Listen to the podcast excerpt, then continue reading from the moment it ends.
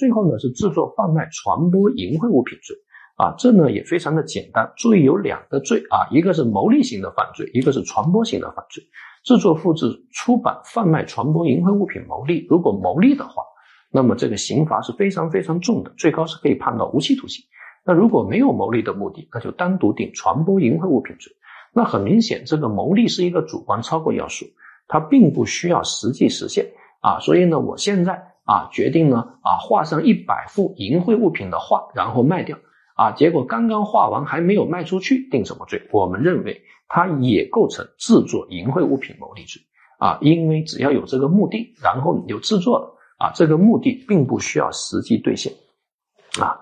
那这个淫秽物品，我们认为可以做扩张解释，它还包括各种淫秽信息啊啊，还可以包括各种淫秽信息啊，所以呢，这个大家要注意啊。司法实践中有各种裸聊行为，裸聊行为构不构成犯罪？那如果是私人之间的裸聊行为，这个一般来说没有必要打击。但是如果组织多人从事裸聊啊，这种盈利性的裸聊，那构不构成犯罪？那我们认为还是可以构成犯罪的啊，那就可以啊考虑到定传播淫秽物品牟利罪啊，定传播淫秽物品牟利罪。这个呢，提醒各位要特别注意。那么为他人提供书号出版淫秽书刊罪，这其实是一个单位过失犯罪。但这个罪用的很少，你只要知道它是单位过失犯罪。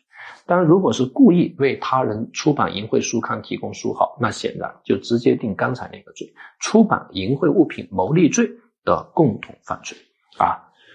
所以，制作、复制、出版、贩卖、传播淫秽物品牟利罪啊，它的最高刑可以到无期徒刑。所以，提醒各位同学一定要规避法律风险啊，不要啊为了赚钱就。导致自己进去了，啊，有些人甚至喜欢分享这种色情的图片，啊，那即便你没有牟利的目的，啊，你也可能构成哪个罪呢？传播淫秽物品罪，啊，传播淫秽物品罪。好，那我们这一章就给大家讲完了。